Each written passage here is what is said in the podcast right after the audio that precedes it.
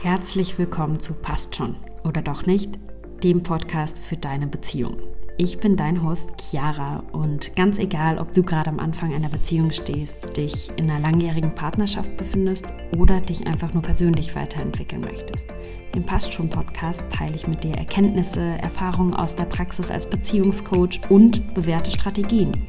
Die werden dir dabei helfen, Herausforderungen zu meistern, die Beziehungen ebenso mit sich bringen. Dabei schauen wir uns Themen an wie effektive Kommunikation, Konfliktlösung, Intimität, Selbstliebe und noch viel mehr. Schön, dass du heute dabei bist.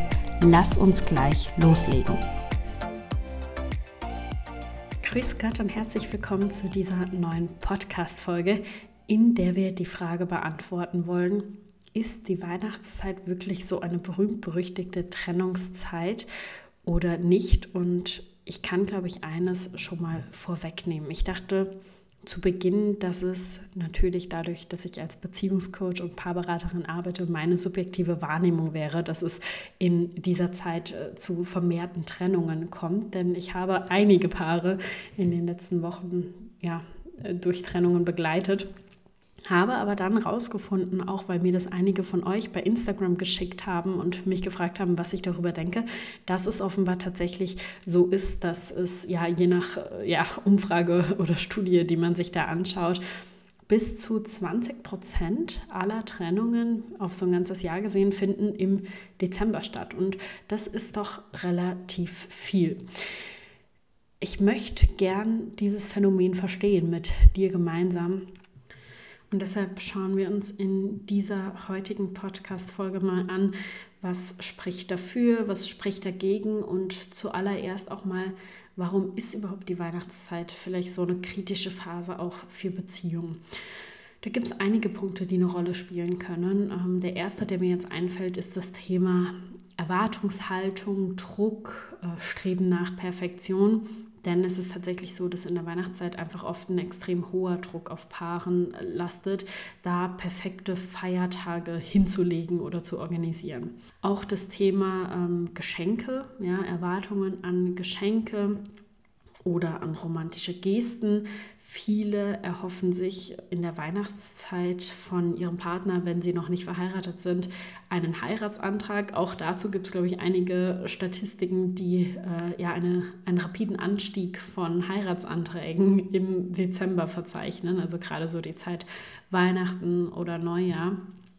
Und natürlich auch das Thema Familientreffen. Ähm, das hat einen ganz, ganz großen Einfluss kann häufig überwältigend sein, welche Gefühle da hochkommen, welche Konflikte auch hochkommen, gerade wenn es dann darum geht, dass Erwartungen auch nicht erfüllt werden.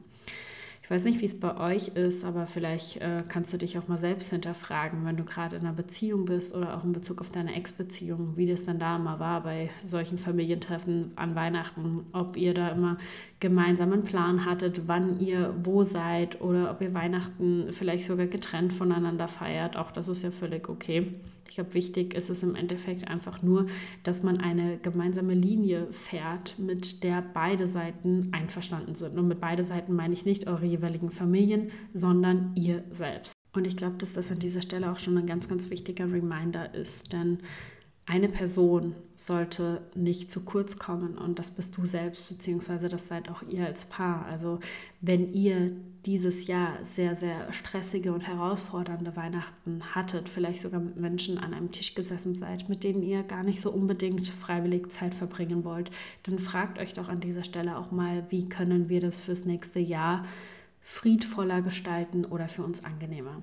Denn was ich häufig erlebe, ist, dass sich super viele Menschen über diesen ganzen Stress und die Herausforderungen enorm aufregen und dass es ihnen sehr, sehr wohl viel ausmacht, diese Tage so verbringen zu müssen, in Anführungszeichen. Denn ja, oft sind es einfach irgendwelche Traditionen, die über Jahrzehnte Bestand halten und wo man sagt, okay, das mache ich so, weil wir haben das schon immer so gemacht. Wir waren schon immer an Heiligabend dort und dort. Aber wenn es für dich zum jetzigen Zeitpunkt nicht mehr passt und du heute erwachsen bist, vielleicht auch der Zeitpunkt ist, deine eigenen Traditionen zu etablieren und dir einfach mal die Frage zu stellen, was möchtest du, dann ist auch gerade jetzt der Tag oder die Tage nach Weihnachten eine wunderbare Gelegenheit, um sich jetzt schon mal Gedanken zu machen fürs nächste Jahr. Denn Wenn du dir jetzt keine Gedanken machst, dann ist die Gefahr natürlich hoch, dass du nächstes Jahr da stehst, einige Wochen vor Weihnachten und aus der Überforderung raus, weil ja eh so viel los ist in der Zeit, dann einfach dazu tendierst, es so zu machen wie jedes Jahr. Also nutze vielleicht diesen Moment auch mal, um zu reflektieren und zu überlegen, hey, was hat Spaß gemacht, was äh, hat mich gut fühlen lassen, auch in diesen letzten Tagen und was ist das, was ich gern nächstes Jahr anders machen möchte. Und dann könnt ihr auch als Paar gleich in den Austausch gehen und schon mal überlegen, wie das konkret aussehen könnte. Ein weiterer Punkt, der oft dazu führt, dass die Weihnachtszeit einfach so eine kritische Phase ist oder sehr herausfordernd für Beziehungen, ist das Thema finanzieller Stress. Denn diese hohen Ausgaben während der Feiertage sind ja auch nicht so alltäglich. Also da sind einerseits die Geschenke, aber vielleicht sind es auch andererseits Lebensmittel, ja, irgendwelche besonderen Speisen, die gekocht werden.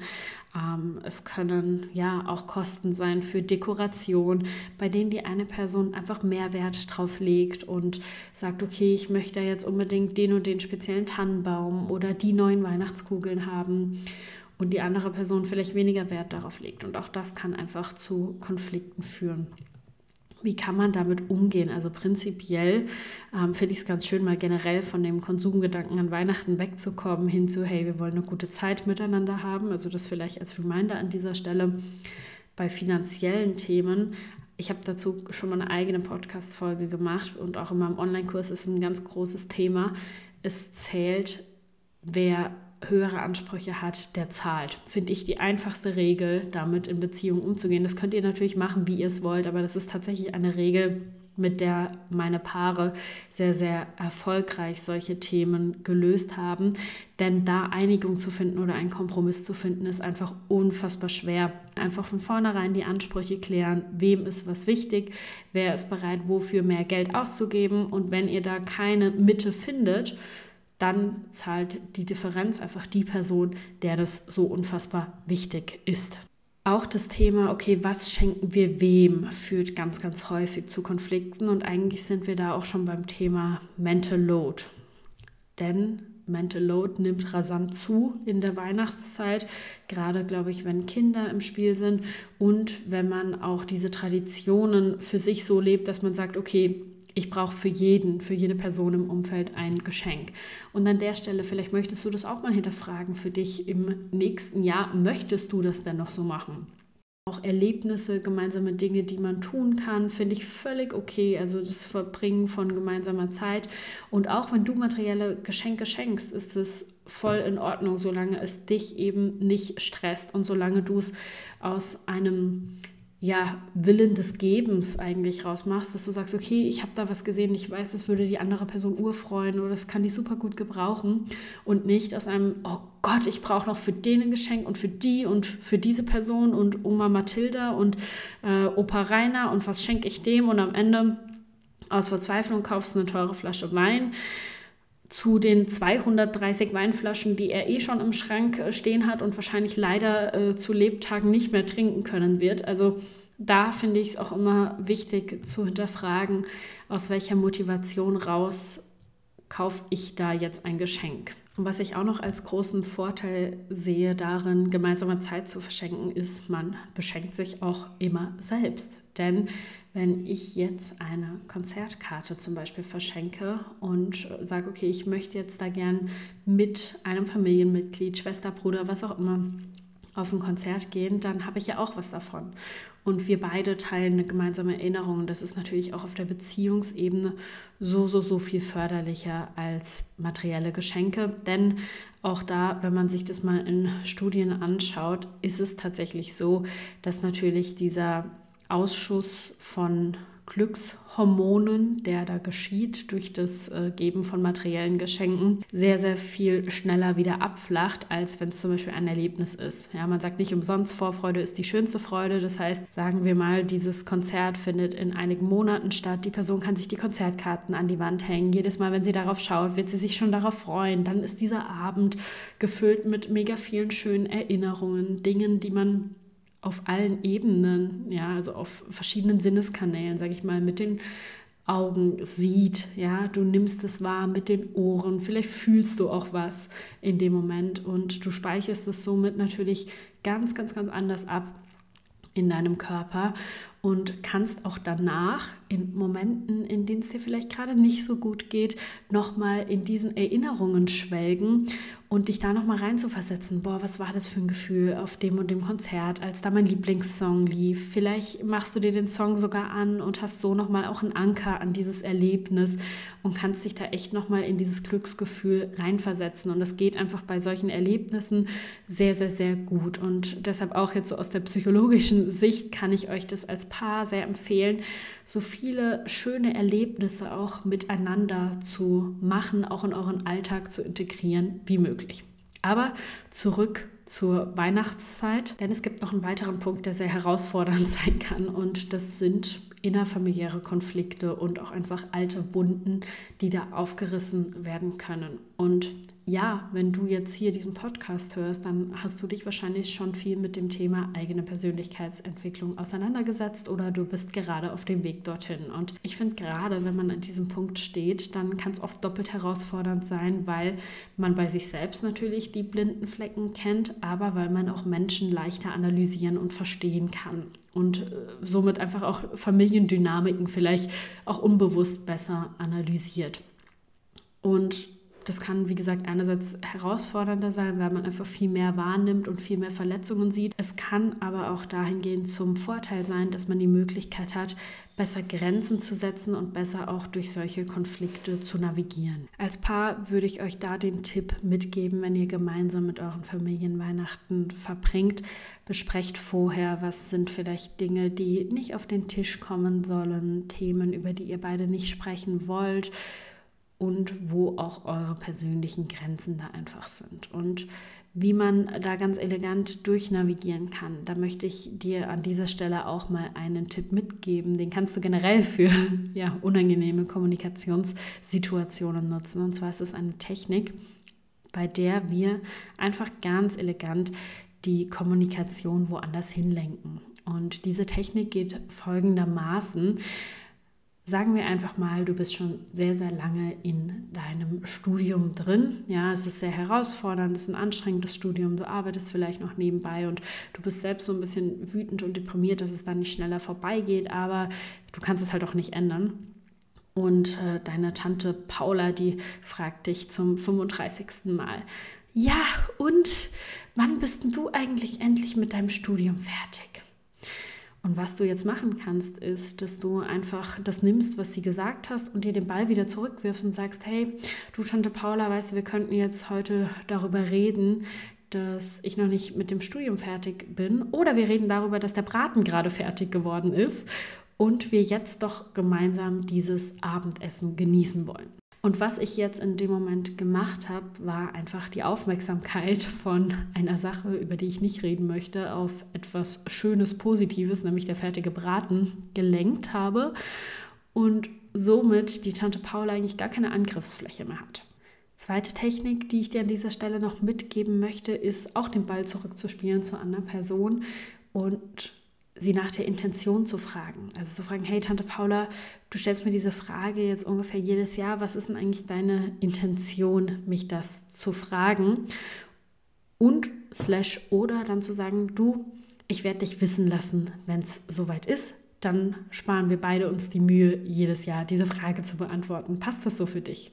Also einfach da auch ein bisschen schlagfertig zu kontern und ich finde, das geht mit diesen beiden Methoden ganz gut und Schlagfertigkeit hilft uns auch einfach dabei, besser Grenzen zu setzen, gerade in Situationen, die unangenehm für uns sind. So, jetzt einen kleinen Ausflug gemacht ins Kommunikationstraining. Machen wir mal weiter mit dem Thema, wie kann ich in Beziehungskrisen vielleicht auch präventiv einfach entgegenwirken. Punkt Nummer eins, schließt eigentlich ganz, ganz gut an, das, was ich gerade gesagt habe, nämlich offene und ehrliche Kommunikation, aber in dem Fall jetzt nicht unbedingt anderen Personen gegenüber, sondern vor allem miteinander. Also kommuniziert ganz klar eure Erwartungen und auch eure Bedürfnisse an die Feiertage. Und das habe ich gerade erst selbst erlebt, wie unfassbar wichtig das ist, vor allem wenn man auch so wie wir aus komplett unterschiedlichen Kulturen stammt, man ganz unterschiedliche Traditionen hat Und natürlich ist es wichtig, da mit Offenheit ranzugehen, aber auch von vornherein einfach zu kommunizieren, okay, so funktioniert es bei uns und das sind für mich die wichtigsten Punkte und hier bin ich verhandlungsbereit, da können wir uns gerne gemeinsam etwas Neues überlegen. Auch was Geschenke betrifft. Ich habe das äh, im Freundeskreis so und so erlebt. Also wie gesagt, wir haben uns keine Geschenke gemacht dieses Jahr. Ähm, ein befreundetes Paar, bei denen weiß ich, dass sie sich zum Beispiel ein Limit von 100 Euro gesetzt haben pro Geschenk. Man kann natürlich auch gar keine Limits äh, setzen, aber dennoch kann man darüber sprechen, was denn so erwartet wird, damit vielleicht auch die Geschenke dann in einer ähnlichen Range liegen. Und auch da, was es für eine Range ist für euch, das bestimmt ihr selbst und das kann natürlich auch ein einkommensabhängiges Thema sein. Ich glaube, es ist einfach nur ganz, ganz wichtig, dass sich die eine Person dadurch jetzt nicht weniger wertvoll fühlt als die andere.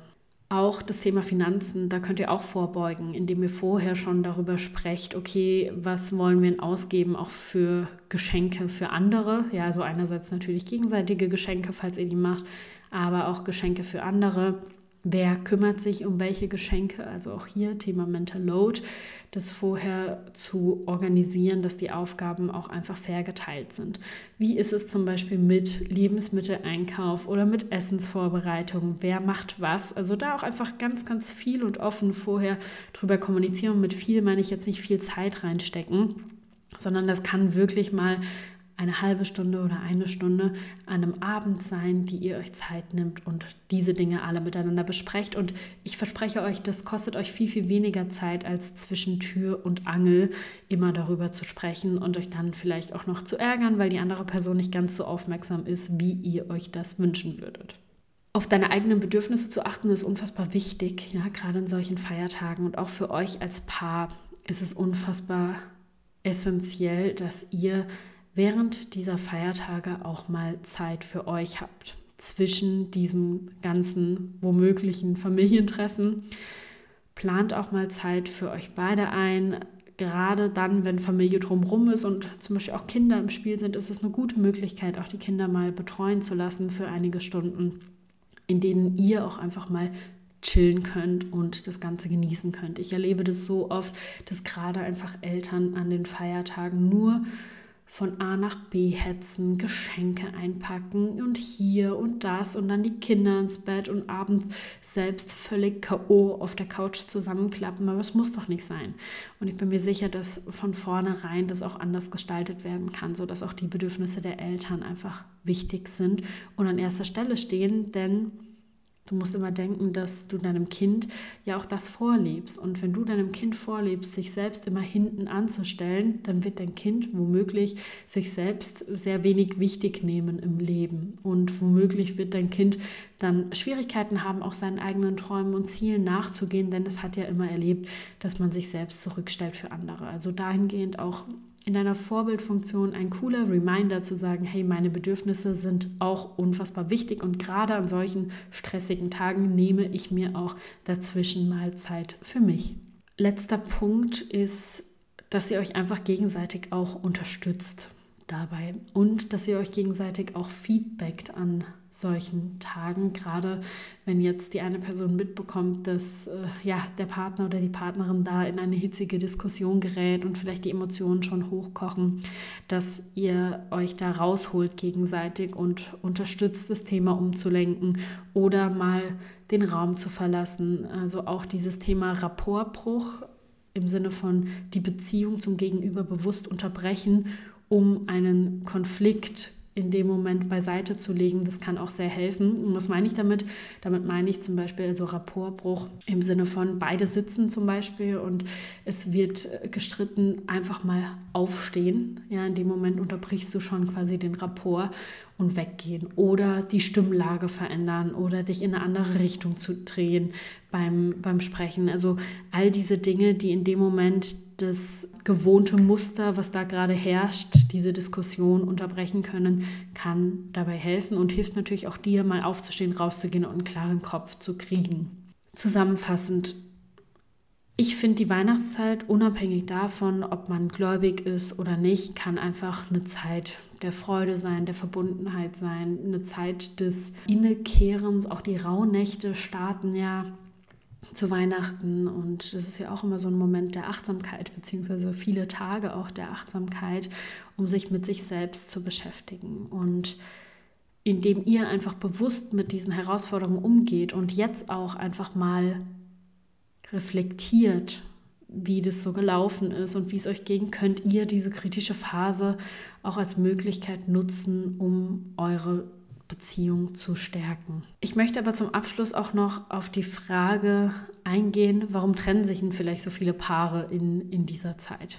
Eine große Rolle spielen da drei Aspekte. Also das eine ist mal dieser Neuanfang im neuen Jahr. Dieser Beginn des, eines neuen Jahres, der wird einfach ganz, ganz oft mit neuen Möglichkeiten, Zielen und Veränderungen, ja, das bekannte Abnehmziel in Verbindung gebracht und Paare können dadurch denken oder Einzelpersonen in Beziehungen, dass eine Trennung auch einen Neuanfang symbolisiert und dass man, wenn man die Trennung jetzt noch in Anführungszeichen hinter sich bringt, dann im neuen Jahr sein Leben in eine ganz neue Richtung lenken kann. Auch ein wichtiger Punkt ist, Konfrontation zu vermeiden, denn Feiertage sind ja oft so dieses ja, Zusammenkommen und Harmonie und Familienzeit und für manche Paare ist es auch einfach eine Taktik, um Konflikte zu vermeiden, indem sie entweder sich vor den Feiertagen trennen, weil sie wissen, sie und der Partner, die Partnerin oder in dem Fall Ex-Partnerin sind dann abgelenkt von,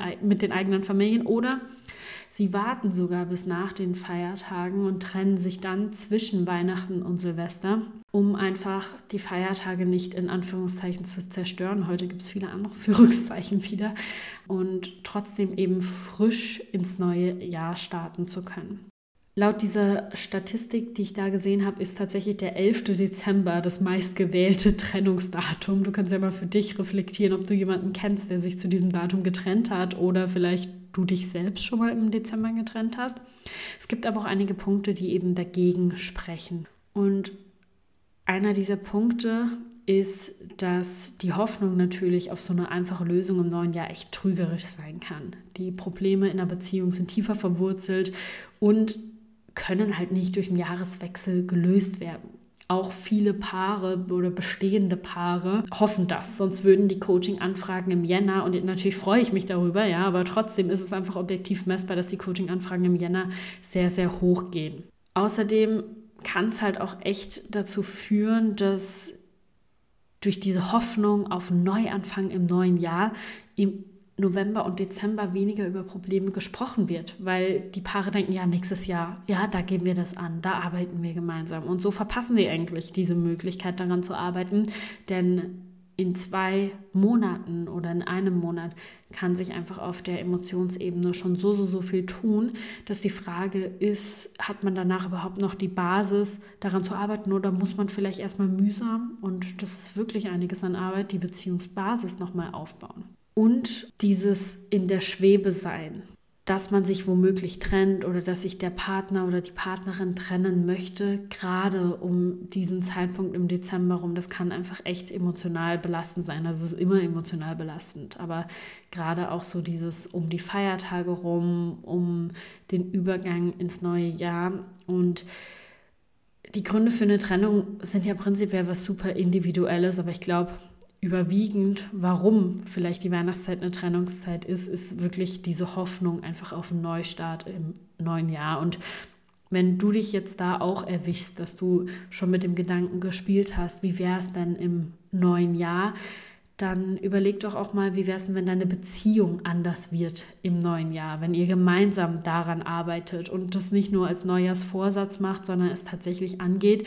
Denn das Problem bei Neujahrsvorsätzen ist ja oft, dass wir kein Commitment dahinter haben, dass wir niemanden haben, der uns an die Hand nimmt. Denn sobald wir das haben, werden aus Neujahrsvorsätzen tatsächlich Ziele, die umgesetzt werden und Erfolge, die erreicht werden. Und genau deshalb habe ich für dich einen Test konzipiert, einen kostenlosen Test, der dir erstmal hilft herauszufinden, wo steht denn meine Beziehung eigentlich gerade, was sind die Punkte, an denen wir arbeiten sollten, um eben wirklich im neuen Jahr mit Commitment und das kann in meinem Coaching-Programm sein, das kann in meinem Online-Kurs sein, das kann aber auch mit jemand anderem an der Hand sein. Ja? Hauptsache, ihr holt euch als Paar jemanden an die Hand, um 2024 das anzugehen, was vielleicht in den letzten Monaten auf der Strecke geblieben ist und euch einfach dabei hilft, eure Traumbeziehung zu führen und die Probleme, die gerade noch dazwischen stehen, aus dem Weg zu räumen. Ich packe dir den Link in die Podcast-Beschreibung. Du kannst dir den Test dort gerne kostenlos runterladen. Lass mich gerne wissen, was du da für dich rausgefunden hast. Und wir hören uns schon ganz bald in der nächsten Podcast-Folge.